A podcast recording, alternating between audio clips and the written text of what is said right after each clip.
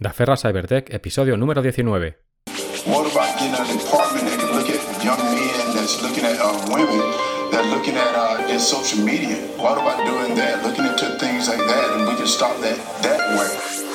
I'm like Ricky Bobby. And you know what's so funny? I am what when men focus on. I'm like Ricky Bobby. We, in America,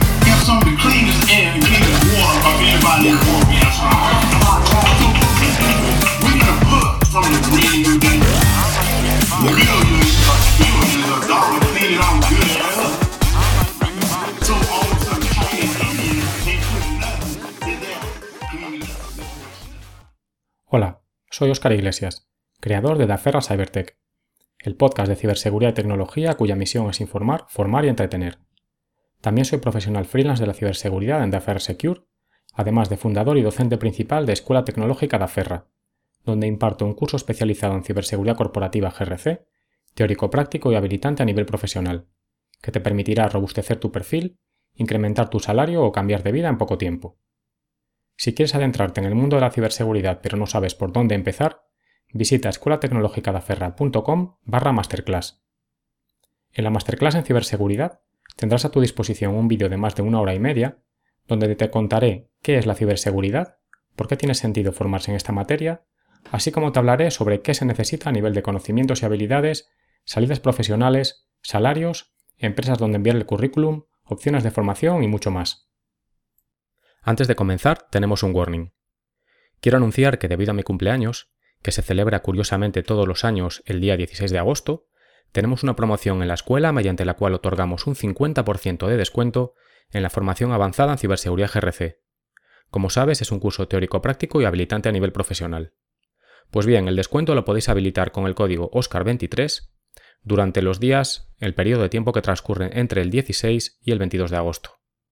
Y sí, has oído bien, la formación estará a mitad de precio. Será la mayor oferta del año, así que si quieres reciclarte y cambiar de rumbo profesional o empezar de cero en este mundillo, aprovéchala.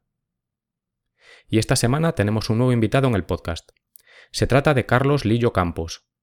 Ingeniero superior de telecomunicaciones por tradición familiar, lleva 35 años vinculado con el mundo de la tecnología, desde técnico de operaciones a trabajos más comerciales, jefe de producto, desarrollo de negocio y finalmente distribuidor de soluciones de ciberseguridad en Ingecom. Actualmente además lidera un proyecto personal desde hace unos 5 años, consistente en un medio de comunicación especializado en tecnología en general y ciberseguridad e inteligencia artificial en particular, cuyo plato fuerte es un programa de radio que se emite en más de 120 emisoras de 11 países de habla hispana, clickciber.com. Con Carlos hemos hablado de múltiples temas, su trayectoria profesional y estudios, diferentes roles que ejerció en el mundo tecnológico, los retos a la hora de vender productos y soluciones de ciber, peculiaridades de cada tipo de cliente, especialmente de la administración pública, las cualidades de un profesional de desarrollo de negocio, habilidades duras y blandas, profundizamos en su proyecto ClickCyber, vemos posteriormente cómo ve el futuro a nivel de ataques, defensas, productos, servicios y soluciones, cuáles serán los nichos de mayor crecimiento, el papel de los reguladores y los estados, o por dónde empezar si quieres acceder al sector como profesional. En la parte personal de la entrevista nos cuenta un poco más sobre él. Carlos trata de disfrutar del camino, pues como bien dice, la vida es lo que te ocurre mientras estás ocupado haciendo planes. Intenta ir todas las semanas a algún concierto, conferencia y o al teatro. Como ves, siempre nos gusta tocar diferentes ámbitos con personas muy diversas del ecosistema ciberseguridad o tecnología en general. Espero que te guste. Buenas tardes, Carlos. Bienvenido al podcast. Hola, ¿qué tal, Oscar? Bueno, he de decir que si hay algún problema de audio, que sepan los oyentes que es el primer invitado que tenemos sin itinere porque está en la calle con, con su flamante iPhone. Venga, em, para comenzar, como siempre le pregunto a todos los invitados y que los oyentes te conozcan un poco más, haznos una semblanza de ti. ¿Cómo te definirías a nivel personal? Bueno, pues soy una persona inquieta, con una larga trayectoria ya dentro del mundo profesional, incluso vital. Eh, friso los 60 tacos y me he dedicado durante más de 35 años al mundo de la tecnología. Soy ingeniero superior de telecomunicación por la Universidad Politécnica de Madrid y, y bueno, y muchas actividades, muchas en muchas áreas.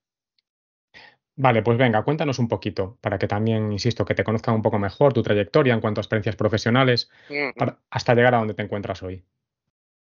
Pues fíjate, como casi todo el mundo, una parte importante del sector eh, de las telecomunicaciones en España, pues he trabajado durante bastante tiempo rondando a los operadores de telecomunicaciones, en mi casa telefónica, eh, trabajando en distintas áreas, haciendo desde, pues, desde trabajos muy técnicos, desde trabajos de operación, a trabajos más comerciales, labores de producto, de jefe de producto, eh, desarrollo de negocio, en un poco de todo. Y todo esto, pues desde la conmutación hasta, hasta la ciberseguridad, que es en el último campo en el que estuve. Luego salí de, de esos operadores y me he empezado a dedicar a, a trabajar en algún en el sector de, del mayorista, de la distribución.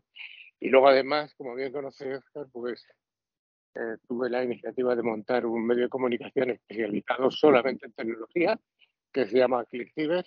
Realizamos una revista eh, trimestral y un programa de radio que se emite a través de más de 120 emisoras de 11 países.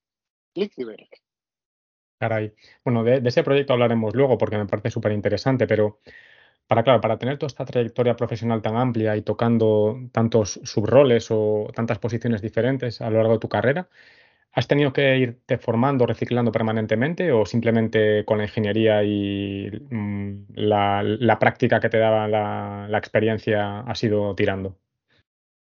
Hombre, vamos a ver, la base de, de la carrera, que es una carrera eh, súper amplia en la que se ven, se ven distintos palos, distintas cosas desde radio, conmutación, transmisión. eh, vine a hacer de alguna manera todo lo que tenía que hacer con, con IP, con, con el mundo IP, sobre todo cuando veníamos de un mundo tan anquilosado como el X25 o incluso Frame Relay. Pero bueno, aparte de eso, la verdad es que se han hecho muchas cosas. Eh, he trabajado también en, con experiencia en red inteligente, los famosos números 900, que todo el mundo hemos Sí, usado sí. y, hemos, odi- y hemos odiado en ocasiones, ¿no?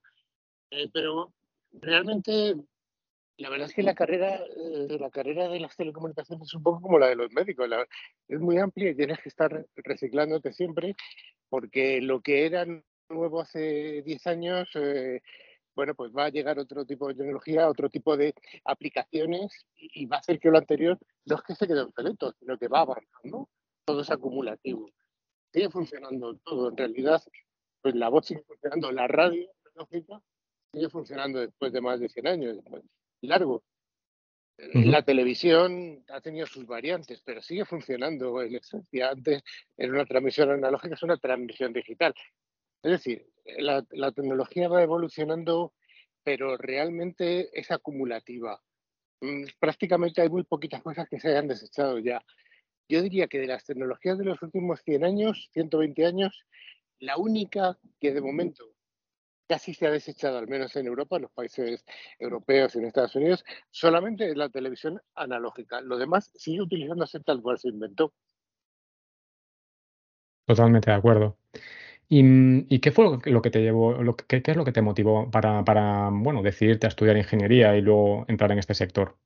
Bueno, obviamente está muy vinculado, ¿no? Con, con la especialidad de ingeniería que has hecho, ¿no? pero ¿qué te Mm, llevó a estudiar la ingeniería?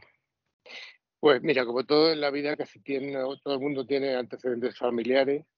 Y en este caso, pues yo tuve un antecedente familiar que es un, un tío mío que se llamaba Andrés, falleció hace ya unos años. Y Andrés fue el primer ingeniero de teleco de la familia cuando prácticamente no había muchos ingenieros de teleco eh, en España. De hecho, era una profesión muy extraña. Eh, a partir de él, bueno, pues, pues ya te digo, se crea un, un ecosistema familiar eh, que lo sigo yo, lo sigue su hermano, lo siguió mi hijo, lo siguieron sus hijos. Al Caray, es tradición familiar, al familia fin y al cabo. Sí, sí, sí, sí, es una, un, una, un rancio abolengo de, de este tipo de profesiones. Pero además de eso, eh, a mí me gustaba mucho todo el tema de audiovisual, sobre todo el sonido. Yo quería ser de pequeño ingeniero de sonido, era mi ilusión, estar en un estudio de sonido y descubrí pronto que esto, esta parte de sonido estaba, era una subrama dentro de las telecomunicaciones, con lo cual lo tenía todo muy clarito. Mi tío Andrés, más ingeniero de sonido, Carlos Lillo, ingeniero de teleco. Qué bien, qué bueno. Oye, ¿y tu primer contacto con el mundo de la ciberseguridad? eh, hasta donde yo sé, fue un- en la posición de consultoría, ¿no? De desarrollo de negocio en Telefónica hace ya por lo menos 10 años. Mm, ¿En qué consistía Sí. este rol exactamente? Bueno, un desarrollo de negocio en un operador o un operador del estilo de Telefónica que tiene muchos, muchas áreas y prácticamente hace desde vender equipos eh, para la lucha contra ataques de corazón hasta comunicaciones, pasando por eficiencia energética, vende todo el catálogo de, de soluciones de alguien como Telefónica. Es, no digo enorme, es mucho más que enorme, es, es bestial. Entonces, dado que eso es el, el portfolio que tiene un comercial, eh, luego lo que tienen son mm, unidades que se llaman desarrollo de negocio especialista y cada unidad de desarrollo de negocio especialista se dedica a un tema. Por ejemplo, unos se dedican a cloud, otros a audiovisuales, otros a comunicaciones internacionales, otros a voz, otros a centralitas y otros, como era mi caso, pues yo me dediqué a la parte de ciberseguridad que creció mucho en los años en los que he estado yo en Telefónica en esta actividad. En apenas cinco años se mm, triplicó por tres el negocio y desde que yo salí ha seguido creciendo, mm, pero pues tan sencillo crece pues porque el sector está creciendo de una forma, no voy a decir exponencial, porque exponencial sabemos que es que cada X tiempo se duplica, nosotros que somos ingenieros sabemos utilizar la palabra exponencial con mucho cuidado, pero sí de una forma aritmética, de una forma muy importante. Unos crecimientos sostenibles del 20 al 30% anual es algo muy normal en nuestro sector de, la ciberseguridad. Y po- podríamos decir entonces, mm, quizás para resumir, lo que el desarrollo de negocio es un poco la correa de transmisión entre el- la gestión y el desarrollo del producto y la parte comercial y de ventas. ¿Puede ser? Exacto. Vale, Lo has vale, definido entendido. perfecto, Oscar. Es eh, claramente, podríamos llamarlo incluso también como ese generador de, ne- de necesidad, ese- esa venta especialista incluso, ese señor que está en algunos otro tipo de organizaciones se podría llamar hasta consultor de ciberseguridad en este caso. Y es una persona que conoce el mercado, que conoce los productos y que es capaz en muchos casos de prescribir o de orientar al cliente, porque muchas veces un cliente eh, tiene un problema, pero no sabe cuál es eh, la naturaleza del problema. El problema es que le están robando algo o le están atacando, pero él no sabe si realmente tiene un problema de perímetro, si tiene un problema de endpoint, si tiene un problema de lo que sea. Entonces, esa figura de BDM, de, de consultor, de venta especialista, al menos en la, en la concepción de Telefónica era así. Y digo la concepción de Telefónica porque esto cambia en cada cliente. Un BDM, que es el, dentro de nuestro sector, ¿cómo se llama esta figura? Eh, Business Development Manager, pues en cada empresa se hace unas cosas. Eh, yo supongo que esto te habrás encontrado tú también, Oscar, tú a lo largo de tu trayectoria. Por ejemplo, la figura de ingeniero preventa, pues en una organización tipo telefónica hace unas cosas, en un fabricante hace otras y en un, y en un mayorista hace otras. Y Sí, el sí, desde es el luego. mismo, ingeniero preventa, pero no Ya. tiene nada, nada, nada que ver en un sitio con respecto al otro. Totalmente. cual, Son pues- posiciones muy, muy polivalentes y muy Ah, moldeables, incluso dependiendo de la coyuntura concreta de la empresa en un momento dado, asume unos unas funciones u otras. Bueno, Sí. sí, sí. Yo creo que, yo Así creo es. que de nuestro sector de la tecnología, yo creo que la única figura que es universal y que siempre en todas las partes hace lo mismo es eh, la de vendedor, la de comercial.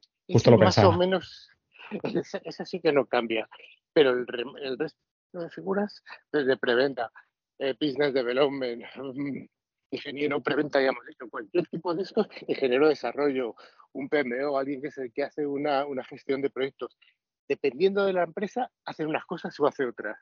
Eh, Es, es algo muy curioso dentro de nuestra empresa, porque, no sé, eh, en el sector médico, pues un otorrino sabemos lo que hace, un sí. dermatólogo sabemos lo que hace, un cirujano sabemos lo que hace, un neurólogo sabemos lo que hace. Bueno, pues en el nuestro, el de la tecnología, eso no está tan claro. No, no. Pues la siguiente pregunta es obligada. ¿Cuáles eran los principales retos que encontrabas a la hora de vender los productos y las soluciones de ciber? Bueno, vamos a ver, los, productos de ciberseguridad tienen un problema enorme porque tiene que ser el cliente suficientemente maduro, tener suficientemente, ser suficientemente consciente de que tiene un problema.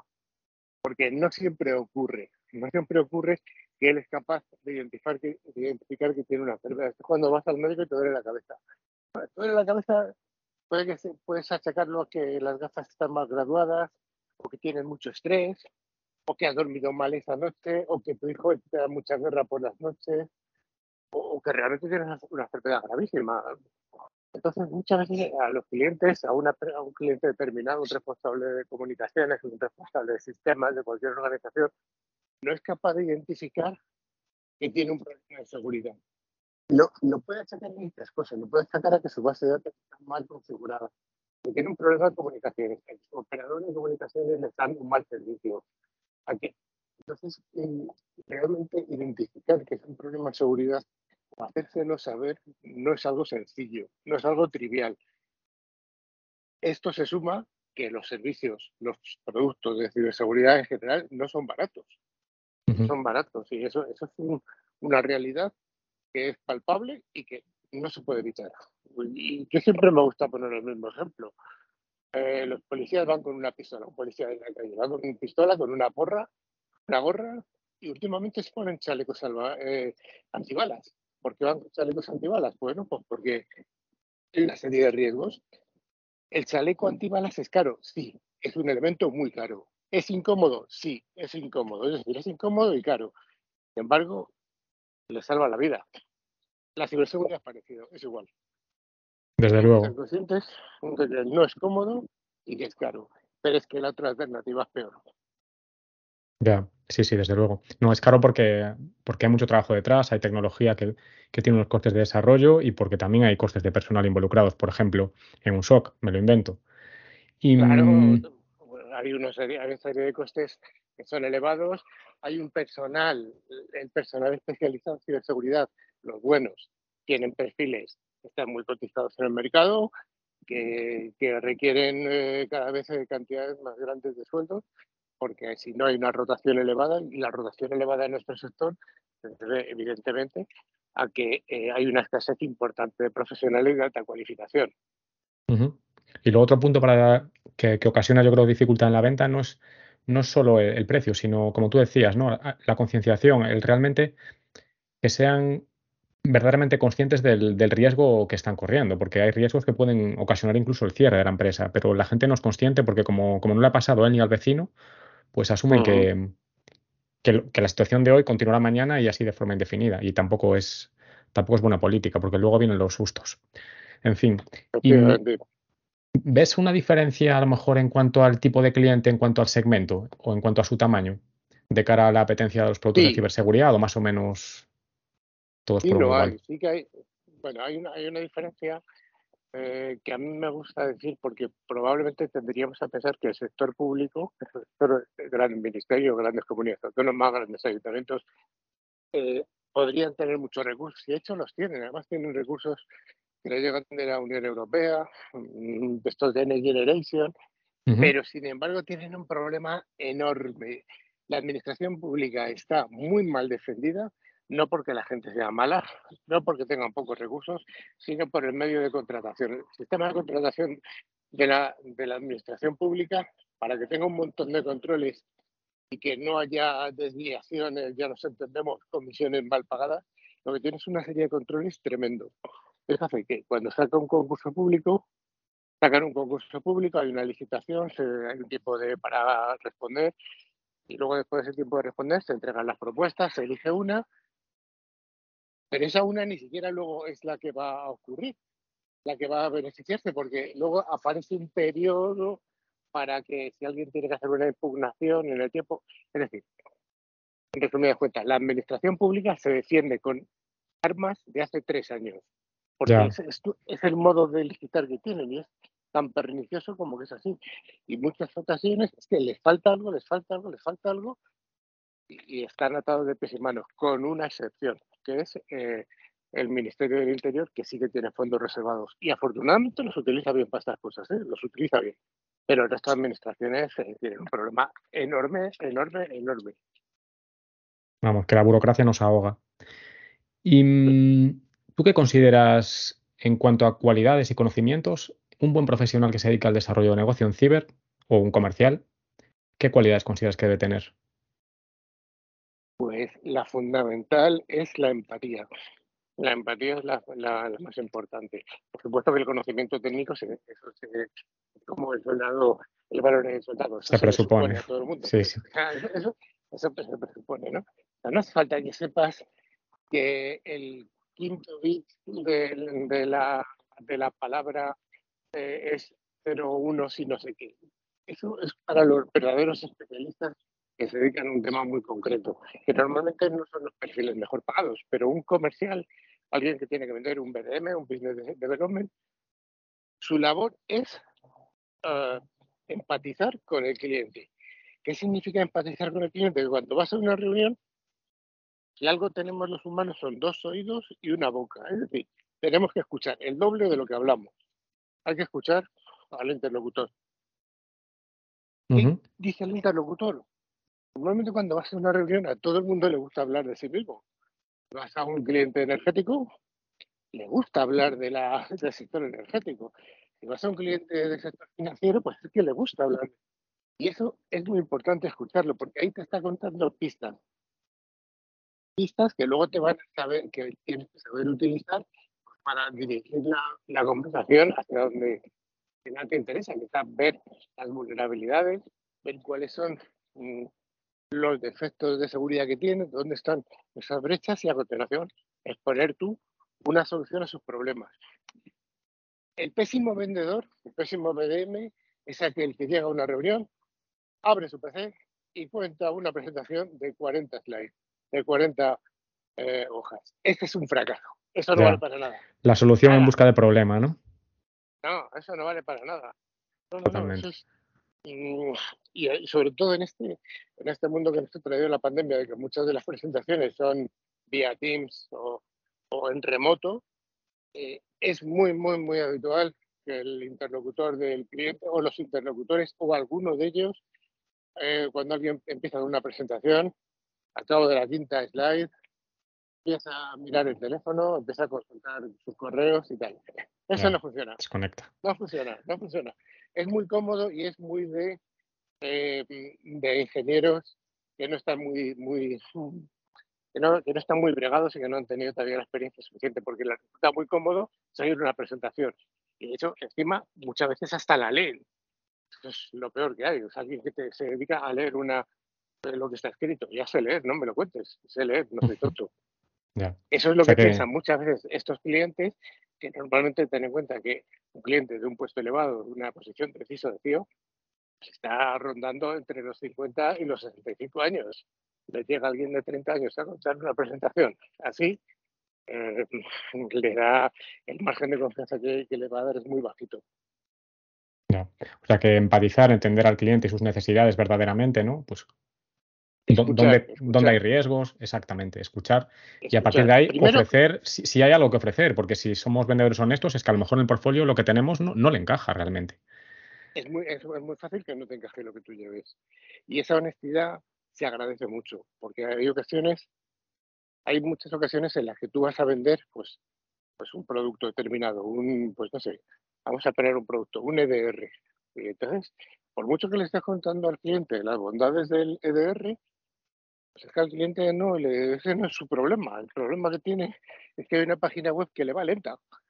Entonces, no, le estás intentando vender eh, algo que es que realmente no le importa. Con lo cual, toda la confianza que has ganado en esa reunión, todo eh, ese, ese tiempo que te ha dado, que para él es oro, lo estás tirando a la basura. Con lo cual, siempre, siempre escuchar. Pues muy buen consejo. Venga, y siguiendo con, con el tema ventas, ya para cerrar este, este capítulo, cuéntanos brevemente tu papel en Ingecom y qué soluciones ofrecéis a, y a qué tipo de clientes. Bueno, Ingecom es un mayorista especializado en ciberseguridad. ¿Eso qué significa?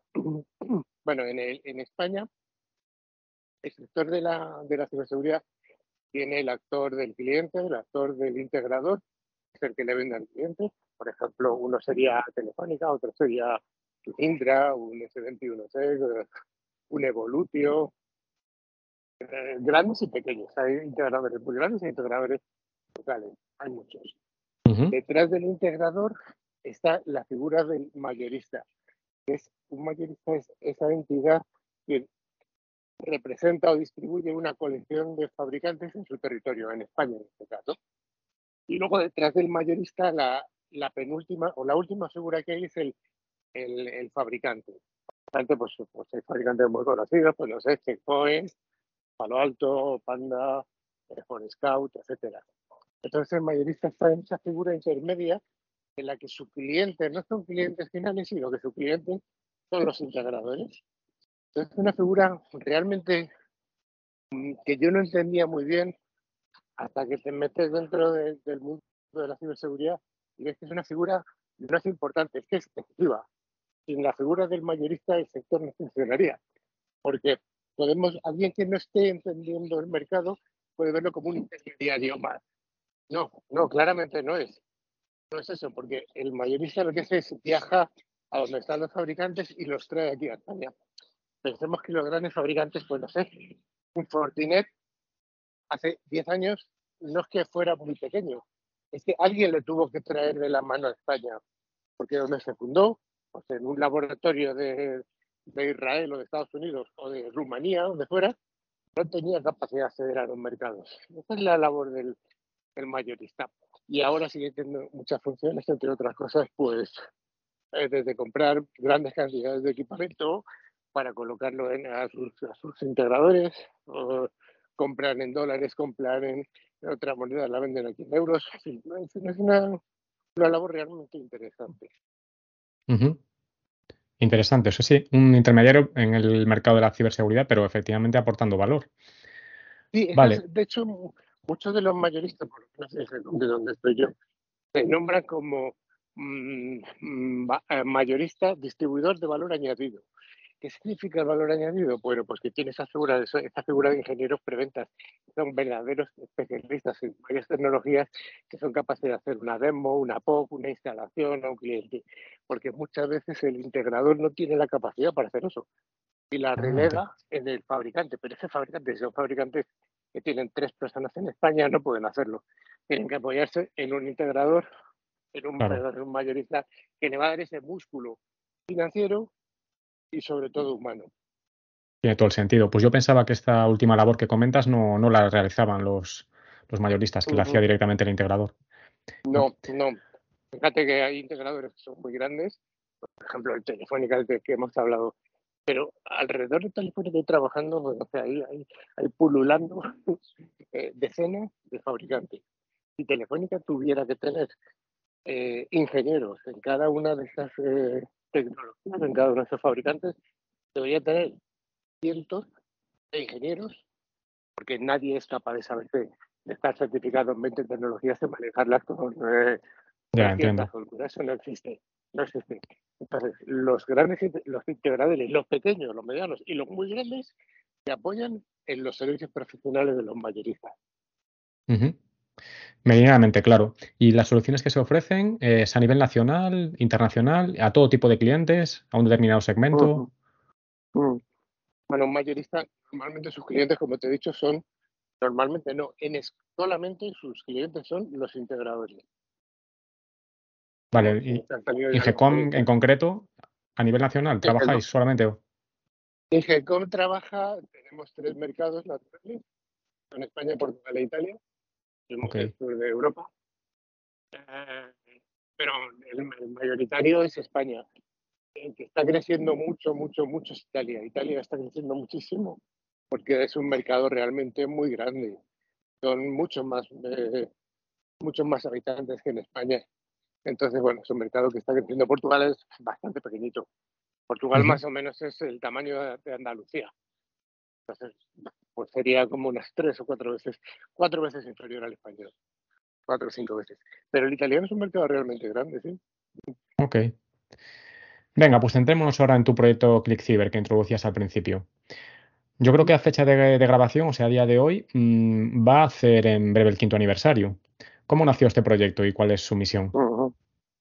Pues mira, este proyecto nació en septiembre del año 2018. Una vocación muy, muy acotada, muy pequeñita, muy modesta. Era hacer un programa de, de radio en una emisora online. Era eh, nuestra primera, así, así salimos al nuestros primeros programas, que ahora los escucho y me da un poco de vergüenza, pero supongo que a todo el mundo. Nos pasa a todos. las primeras. o sea, el, el primer disco que hace un grupo muy famoso, pues siempre, no es que reniegue él, sino que lo ves como, como decía estas cosas yo, ¿no? Entonces, bueno, pues eh, sale, eh, salimos en septiembre del año 2018, ya te digo, como un, un proyecto muy acotadito, muy pequeñito para una emisora de radio solamente online. Eh, y así estuvimos más o menos como un año, con, cambiando el equipo. El equipo lo arranqué con tres personas, tres, cuatro personas. Eh, es importante tener un equipo de personas que te apoyen, porque eh, uno sabe de unas cuantas cosas y sobre todo eh, una persona cuando habla mucho de un tema se acaba repitiendo, o sea, se te acaba el Ya, discurso. Es así, totalmente. o sea, nadie es infinito. Entonces tienes que apoyarte de personas. Y esas personas son las que te van a aportar esa frescura. Pero aún así, las personas también se cansan. Es algo que he aprendido. Entonces, poco a poco, a lo largo de estos cinco años, ha, ha habido una rotación alta. Hay gente que entra, gente que sale, gente que, gente que es estable. También hay algunos estables. En resumidas cuentas, ahora mismo estamos en un proyecto en el que Clickciber, en la parte de radio, la parte de radio, siempre digo que es un programa de radio, no es un podcast. Los podcasts son otra cosa, esto que estamos haciendo es un podcast, pero un programa de radio es- tiene otra tiene otros condicionantes como que tienes que satisfacer a las emisoras que te emiten el programa. Tienes un condicionante de tiempo que está limitado a 55 minutos, no te pases ni un minuto para arriba ni un minuto para abajo porque las emisoras de radio tienen unos tiempos muy limitados, tienen que poner sus cuñas, tienen que poner su- sus noticias, si hay noticias, etcétera. Con lo cual, tienes este problema, tienes además un problema añadido en un programa de radio que es que tienes que hacerlo toda la semana. No vale que esta semana me viene mal porque es que tengo un viaje. No, hay que hacerlo, sí o sí. Y si no lo haces, tienes que buscar alguna alternativa, tienes que dar soluciones. Entonces, bueno, pues tienes ahí una serie de compromisos importantes. Y esa actividad, ese, eh, esa uniformidad en el programa, utilizas siempre las mismas fórmulas, incluso si utilizas música, eh, tienes que saber qué música puedes utilizar, alguna sintonía. Porque si estás, eh, estás saliendo por una emisora comercial, no hay ningún problema, se lo tienes, tienes que decir. Voy a utilizar tal canción de los Beatles, por ejemplo, porque ellos lo tienen que declarar a las GAE, a la General de Autores. Si no, pues puedes utilizar melodías que sean o sintonías que sean públicas o que las hayas hecho tú.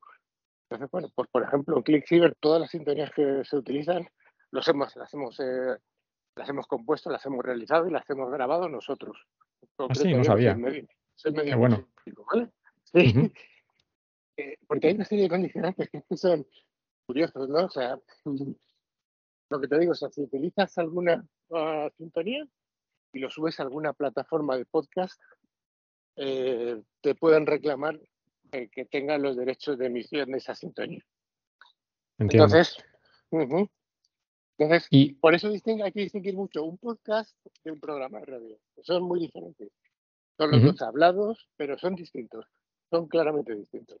sí, sí, a, a ver, al haber acudido a vuestras instalaciones ya me he dado cuenta perfectamente de la gran diferencia.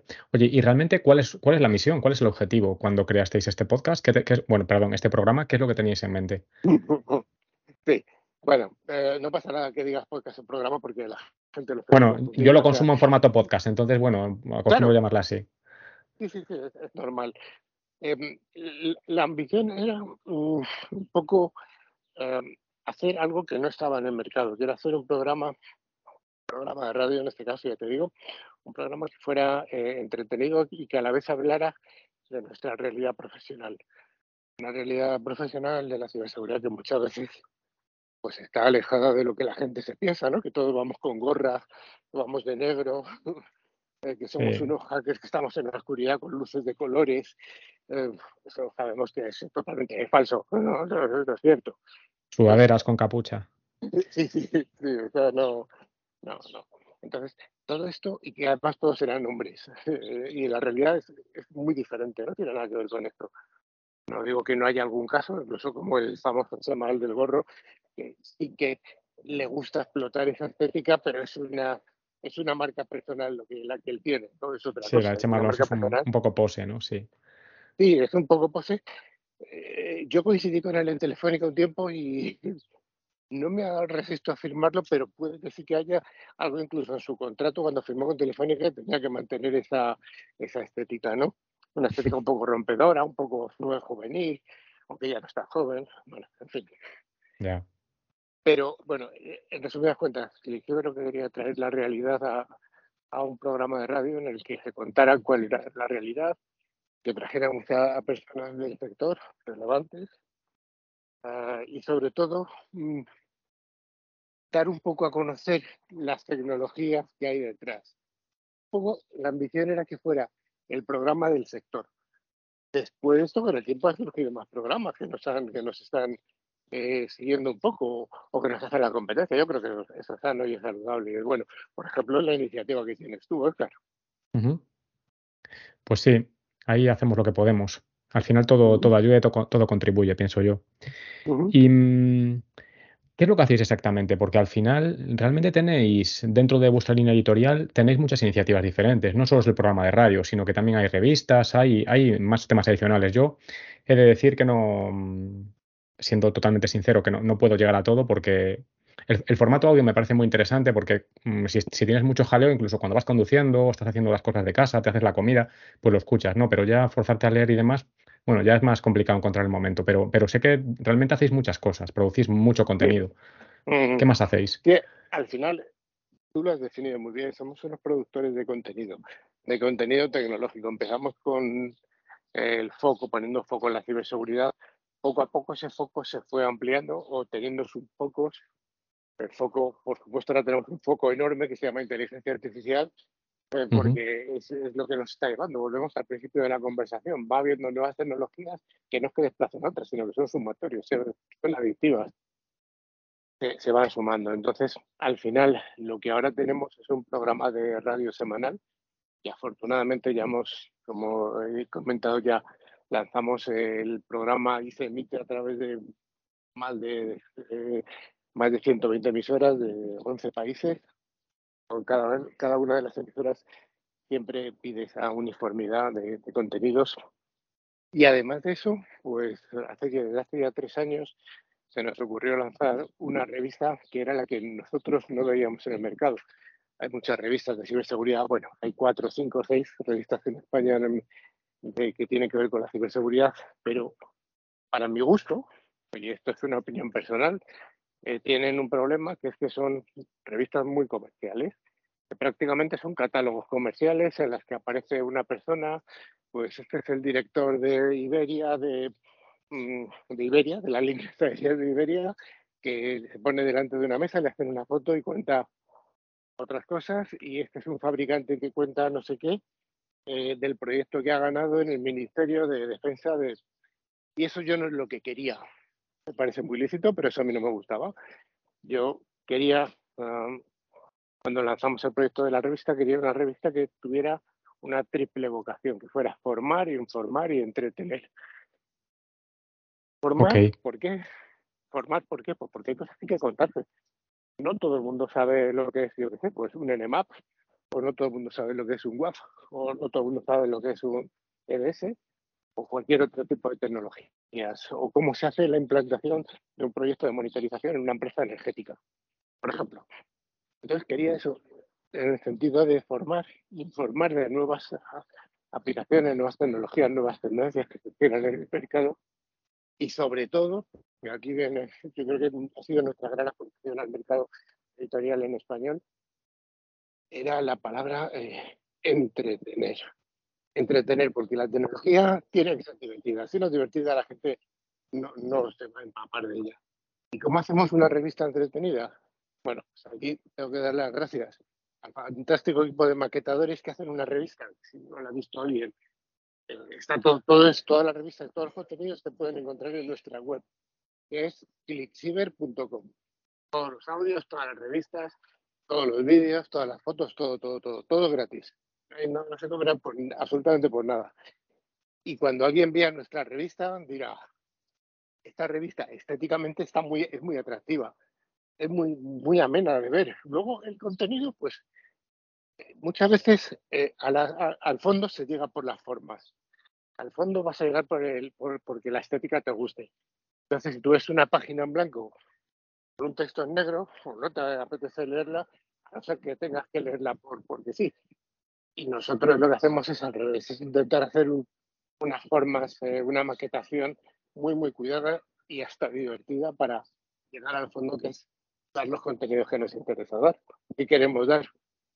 Luego, además, también hemos ido sacando cosas nuevas. Desde hace unos meses hemos lanzado la iniciativa de una hojita parroquial en los domingos. Eh, eh, los domingos intentamos hacer un re- breve resumen de noticias y le llamamos el centinela de la red.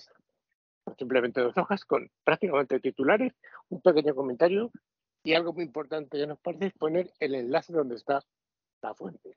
Entonces, eso todo es, eh, como digo, todos son contenidos que entregamos de forma gratuita.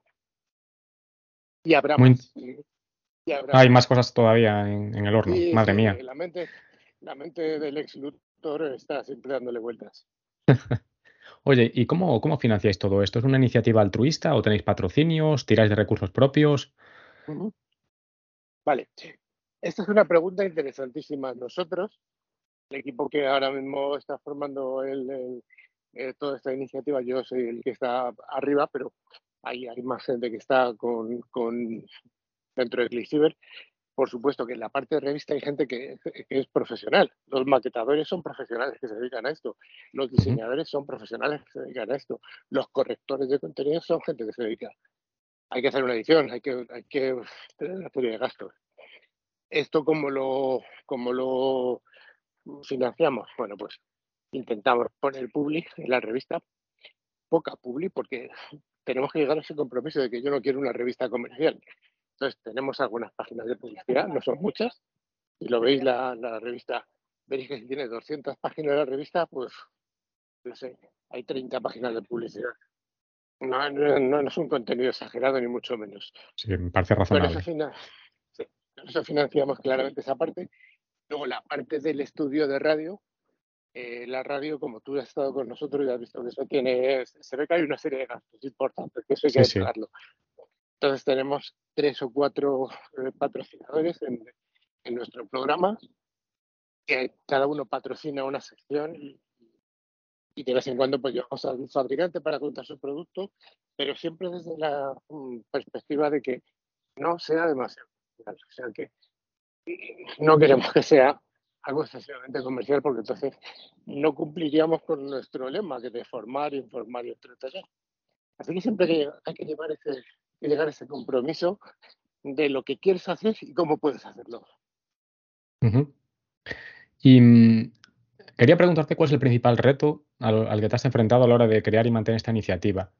Yo, mm, lo primero que me viene a la mente es mantener la consistencia a lo largo de todos estos años, porque es un trabajo ingente. Yo que tengo ahora un humilde podcast quincenal, me doy cuenta de que la verdad es que es una labor titánica la que hacéis, ¿eh? Mm, Sí, sí, realmente eh, estoy totalmente de acuerdo. Entonces, para hacer esto, tiene cinco años significa unos 200 programas. En 200 programas no puedes acabar hablando lo mismo, de lo mismo, no puedes hablar siempre de perímetro, de monitorización, hablando en nuestro sector de la ciberseguridad, sino que tienes que hablar de, de cosas distintas. Entonces, por eso también es por lo que estamos abriendo el foco, abrirnos a nuevas tecnologías, incluso estamos empezando a hacer pinitos con ciencia. Con Anda. ciencia, con ciencia divertida de momento, ¿vale? Pues neurociencia, eh, algo de astronomía, algo de poquito a poquito, muy, muy, muy suave, ¿no? Porque, sinceramente, yo no soy un, yo no soy físico. Entiendo cosas, pero no es mi, no es mi profesión.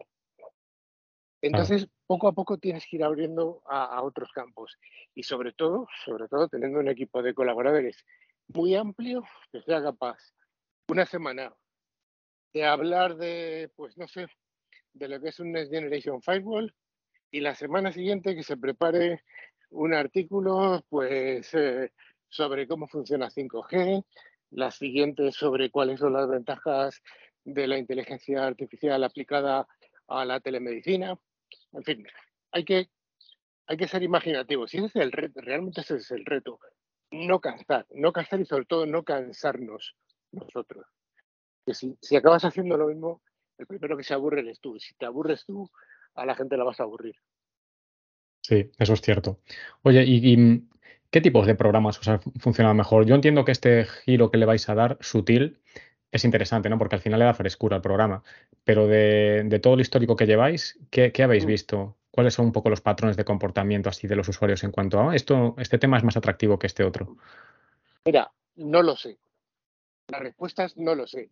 Y si lo supiera, a lo mejor no te lo diría. Ya, porque es que muchas veces es un poco Pero random. Es que no lo sé, no lo sé, es absolutamente random. Yo a veces que le hemos mm, puesto un empeño, un cariño especial a un contenido que hemos pensado que iba a romperlo y ha pasado desapercibido. Y otras veces que hemos hecho un programa, mm, pues que hemos dicho, joder, pues vaya programa más. Pues ha tenido un pico de, de descargas tremendo. Eh, realmente no soy capaz de encontrar esa, Ya, eh, eh, esa varita mágica. La caja negra de no los algoritmos a veces también. No, no. Bueno, eso también puede ocurrir, pero, pero esa caja negra de los algoritmos creo que siempre más o menos parecida. Ha habido alguna ocasión que sí que ha funcionado los algoritmos, pero en general en nuestro programa no, no es tan decisivo. Te puedo decir que uno de los programas que me sorprendió muchísimo por el éxito que tuvo y que sigue teniendo y que sigue habiendo muchas descargas de él, es un programa que dedicamos al NAC, al control de acceso. ah, de Qué curioso. ese programa que dedicamos al NAC ha tenido y sigue teniendo un éxito tremendo. Eh, ¿Por qué ese sí y por qué no el que dedicamos al NDR? Pues no lo sé. Es que no ¿Mm? lo sé. Qué bueno. Oye, ¿y aceptáis colaboraciones externas de alguien que tenga cosas que aportar o realmente ya tenéis más o menos un equipo cerrado y definido por temporada y, con el vais? No, para nada. O sea, de hecho, estamos deseando aceptar gente que quiera colaborar y que quiera aportar eh, contenidos de interés, sobre todo contenidos distintos. Lo que no nos interesa es alguien que venga a contar algo de lo que ya hemos hablado igual. Porque realmente en nuestro sector de la tecnología la gente se siente muy cómoda hablando de dos o tres cosas, las dos o tres cosas que controla, que sabe, que más o menos maneja. Pero eso es lo mismo que, le, que esos contenidos son los mismos que puede contar el 95% de la gente. La gente que mola, que mola, quiero decir, que aporta algo novedoso, que aporta algo que sea interesante, es esa gente con chispa que te cuenta otra cosa distinta. Pero claro que estoy deseando eh, que entre nueva gente, nuevos colaboradores en el programa. Que, Mm. somos 20 personas las que estamos colaborando en el programa y en la revista unas 40. Eh, la verdad es que en nuestro sector hay mucha, mucha demanda de, de tiempo y entonces muchas de las ocasiones los colaboradores no tienen la disponibilidad suficiente para hacer el programa pues porque están viajando, porque están metidos en un proyecto o por lo que sea, por la casuística que sea. Con lo cual, estamos deseando que gente nueva llame a la puerta y que gente nueva pues nos diga, oye, me comprometo a intentar venir cinco veces al año al programa para hablar de tal, tal y tal. Estamos encantados. Y además, otro problema que tenemos, ya no sé si me lo vas a preguntar, pero si no te lo anticipo ya, es la enorme carencia de chicas. O sea, por más que hemos intentado, que me esfuerzo muchísimo, tener cierta paridad hombre-mujer en el programa y en la revista, eh, no somos capaces, no es imposible. No, no, no, lo, no lo consigo. Estamos igual por aquí, Carlos. Yo todavía no consigo traer a la primera mujer al, al programa. Y mira que, que, lo he intentado, ¿eh? Sí. Estoy ahí, ahí, pero a punto a punto, pero 100% hombres por el momento. Sí. Entonces, mmm, desgraciadamente, no será porque no le ponga empeño y ganas. Eh, ponemos publicidad gratuita de Woman for Cyber. En la, tanto en la revista hemos traído a la, a la, presenta, a la, a la presidenta varias veces al programa. Lo intentamos, intentamos animar a las chicas a que estudien carreras de teleco, de informática, pero la realidad es que no las hay. No las hay. Bueno, hacemos un llamamiento tanto a, a mujeres que estén en el sector que quieran, que quieran acudir a, nuestros programas como a todos aquellos que cojan el testigo, ¿no? Realmente si les apetecería o a lo mejor tienen esa inquietud, ¿no? De hacer una colaboración con programa de radio tan chulo como el vuestro, pues que, que os contacten. Y eh, ¿tienes alguna anécdota así interesante que nos puedas contar de estos años? Tendréis millones, pero alguna así que, que sea más...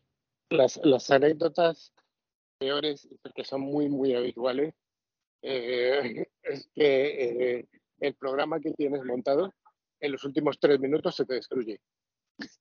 Y esto cuando es un podcast como este que estamos haciendo, bueno, pues lo reprogramamos para dentro de tres días. Claro. No hay problema, ¿vale?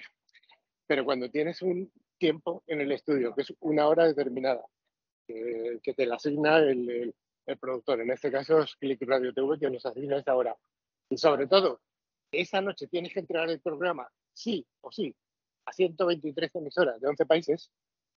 Em, cuando eso ocurre, que es demasiado a menudo, pues tienes que reinventarte sobre la marcha. Y ese reinventarte sobre la marcha, cuando has hecho dos programas, literalmente te mueres. Mueres, mueres. O sea, te derrites ahí y sudas y tal, ¿no?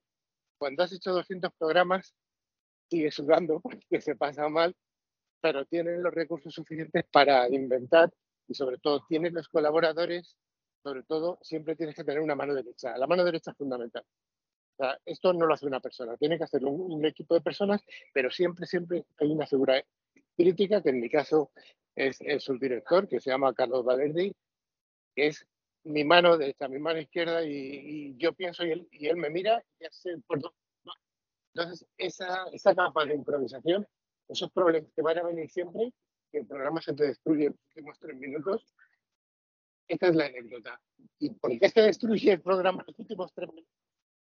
Los dos invitados que iban a llegar iban a venir a las 7 a, a nuestro programa, me llaman 10 minutos antes y esto es, contando tal cual. Carlos, no puedo ir porque estoy así, me voy a inventar, de Repsol y acabo de tener un fuego y no me puedo ir de la oficina. Y eso pasa. Y estadísticamente pasa en uno de cada cuatro programas. Tal cual. Madre mía. Vivís al límite entonces, ¿eh? Eh. Venga, eh, cerramos el, el tema radio. Hablamos ya de temas más generales.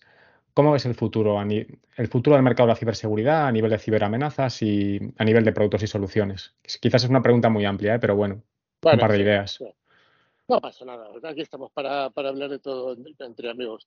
Eh, vamos a ver, el mercado está en ebullición, el mercado está reorientándose, el mercado de la ciberseguridad se está reorientando.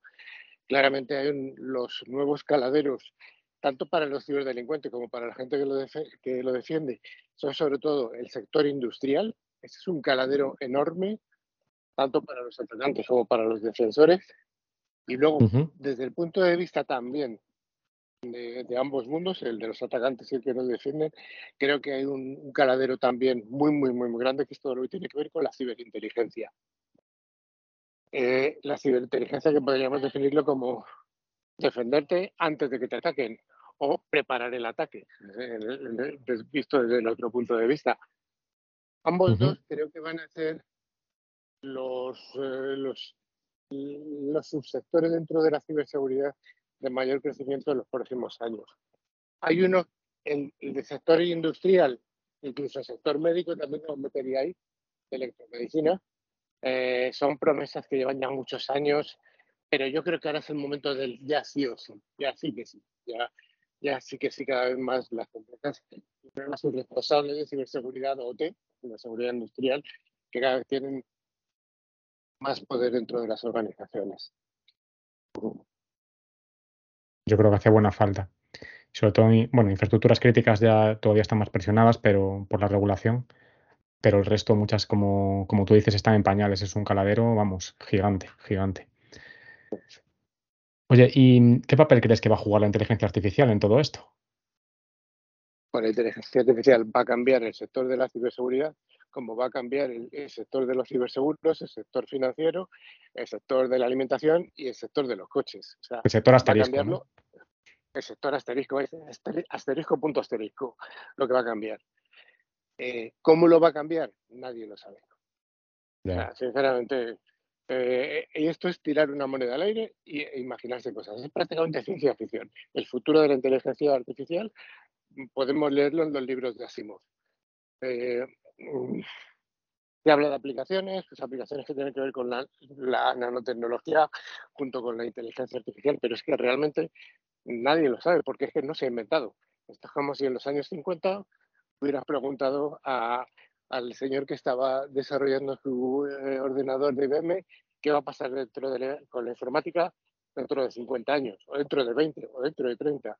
Nadie lo sabía. Al igual que si tú te ponías, cuando tú hiciste la carrera, cuando yo hice la carrera de Teleco hace ya unos años, y yo me pudiera imaginar qué es lo que hay ahora de tecnología, es que no me lo podría imaginar. O sea, no, no, no. Era impensable. Pues esto va a ser exactamente igual.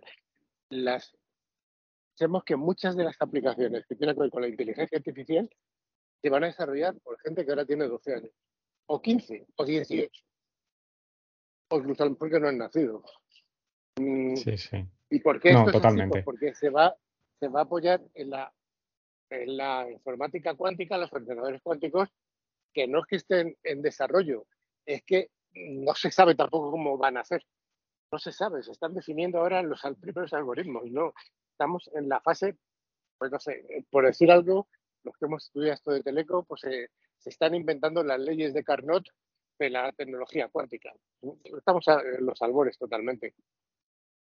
Sí, bueno, yo pregunto porque aún así es, creo que es bonito hacerlo, ¿no? Porque también es un poco la creatividad de la gente y porque luego si echas la vista atrás también, también es- está bien, ¿no? Eh, conjeturas y luego dices, bueno, a ver, ¿qué dije hace 10 años? ¿Cómo, cómo preveía yo el mundo y cómo es ahora, ¿no? En teoría íbamos a ir todos en coches voladores y, y mira cómo estamos. Entonces, bueno, efectivamente, ti- te doy la razón. ¿Y mm, qué papel, si, que- si crees que, que realmente sea determinante, qué papel consideras que tendrán las administraciones y la regulación en general en todo este tema de la IA? ¿Tú crees que va a Pues cortar como- mucho la evolución o...? Bueno, pues como siempre, la administración, la regulación siempre va a ir por detrás de la realidad. No- al igual que sacamos una serie de normativas que tú las conoces bien, como la CISO o como las, eh, los esquemas nacionales de seguridad, todo este tipo de normativas de obligado cumplimiento, siempre van por detrás. Siempre van por detrás cuando se elaboran y siempre van muy por detrás cuando se aplican. Eh, Yo creo que esto va a ser igual. Que sea necesaria todas las- los los- las normativas de obligado cumplimiento o recomendaciones ah, van a ocurrir. Ahora, no van a marcar el, el- no van a marcar el ritmo. El ritmo va a venir marcado por esas startups, por esos, por esos loquillos que van a inventarse un algoritmo para hacer algo que es que no somos capaces de imaginarnos y van a ir por detrás. Pero eso, eso es normal, o sea, la, la jurisdicción, las leyes, las, norm- las normas siempre van por detrás de la sociedad, la sociedad es la que va adelante. Y ya para cerrar esta parte de la entrevista, Carlos, ¿qué consejos daríamos a un oyente que, esto le suene bien y que quiera a lo mejor orientar o reorientar su carrera profesional hacia, este sector y estas tecnologías emergentes? Un par de consejos. Pues mira, lo primero mm, que le recomendaría es que escuchara, además de tu podcast, a ClickCyber, que escuchara y que leyera, porque va a haber una realidad, va a haber una realidad que le va, que va a decir, esta realidad me suena bien o no me suena bien. Nadie coge y se pone a tocar la guitarra si antes no ha escuchado a su grupo preferido. Todo el mundo coge una guitarra o se pone delante de un piano, a no que te con tres años, pero eso no, estamos hablando de algo vocacional sino que si alguien quiere tocar rock es porque le gusta pues ACDC, le gusta los Rolling o le gusta Beatles o le gusta quien sea. Entonces, esto es igual. Creo que, que vea algo, algún contenido que le, que le sugiera, oye, pues esto me interesa, parece ser que esto está, está chulo, y luego ya que poco a poco vaya metiéndose. Esto por una parte, luego está por otra parte la gente que como, como yo como tú, que, que, bueno, que hizo una carrera pues porque era la carrera del futuro o del presente, ¿no? Pero bueno, también, también es totalmente lícito. Pero también incluso la gente que se ha dedicado a la informática o a las telecomunicaciones, que son sectores amplísimos, y luego quieres enfocarte en esta parte de ciberseguridad, bueno, puede ser por dos cosas, porque te pique el gusanillo o porque o por la realidad, que es en realidad un sector muy vibrante, con un trabajo, muchos trabajos, muchos puestos de trabajo, muchos puestos de trabajo bien remunerados, bien pagados y con un paro que prácticamente se acerca al cero o, es cero directamente. Totalmente. Pues muy buenos consejos. Venga, vamos ahora entonces, Carlos, con la parte un poco más personal de la entrevista, que es la que tiene así más chicha y más jugosa para, para algunos de los oyentes. Aquí puedes dar respuestas si quieres un poquito más, más telegráficas. Ave nocturna o madrugadora. Yo soy ave nocturna más bien. ¿Qué has desayunado hoy? Eh, un café solo. Comida y bebida favorita. Comida y bebida favorita. Comida es el- con leche Y bebida favorita, pues diría que el agua y un vino. Ok. Estación favorita del año. Primavera, Un artista. Beatles. Peli o serie favorita. Mm, Peli, peli, pues fíjate, película me gustó mucho 2001, una decía en el espacio, me gustó mucho. Y serie favorita, pues te podría decir que Los Sopranos. Ah, muy buenas ambas. Deportista favorito. Deportista favorito, mm, aquí podemos ir al fácil a Rafael Nadal, sin duda alguna es el, el- el más eh, histórico de, de nuestros eh, deportistas. Sí, me quedo con Rafael Nadal, voy a quedarme. Venga. Este es muy, muy repetido. Famoso favorito. Famoso favorito, John Lennon. Una marca. Adidas. Un hobby. Un hobby. Ah, pasear por la ciudad y ver cosas por la ciudad. Ok. ¿Cómo es un día en la vida de, de Carlos? Pues un día empiezo con esa, eh, este café solo, con agua, sin leche, sin azúcar, nada de nada. Te vas a trabajar o te quedas trabajando en casa. Eh, hasta las dos te empiezo a comer alguna cosita. Y luego es un trabajo en el que intento hacer cosas eh, diferentes. Es decir, me gusta tratar mucho con la gente, tratar mucho con clientes, eh, tratar mucho con tratar mucho también con gente que tiene que hacer cosas o que le propongo cosas para ClickCiber.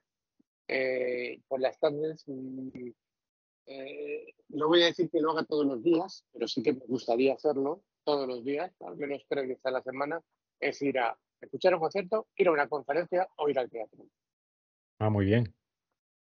Muy buen, buen objetivo que te marca, sí, señor. ¿Y qué objetivos persigues a nivel personal en estos momentos, si es que hay alguno? Mm, Pues el objetivo personal que tengo ahora mismo sería eh, navegar, navegar en la vida.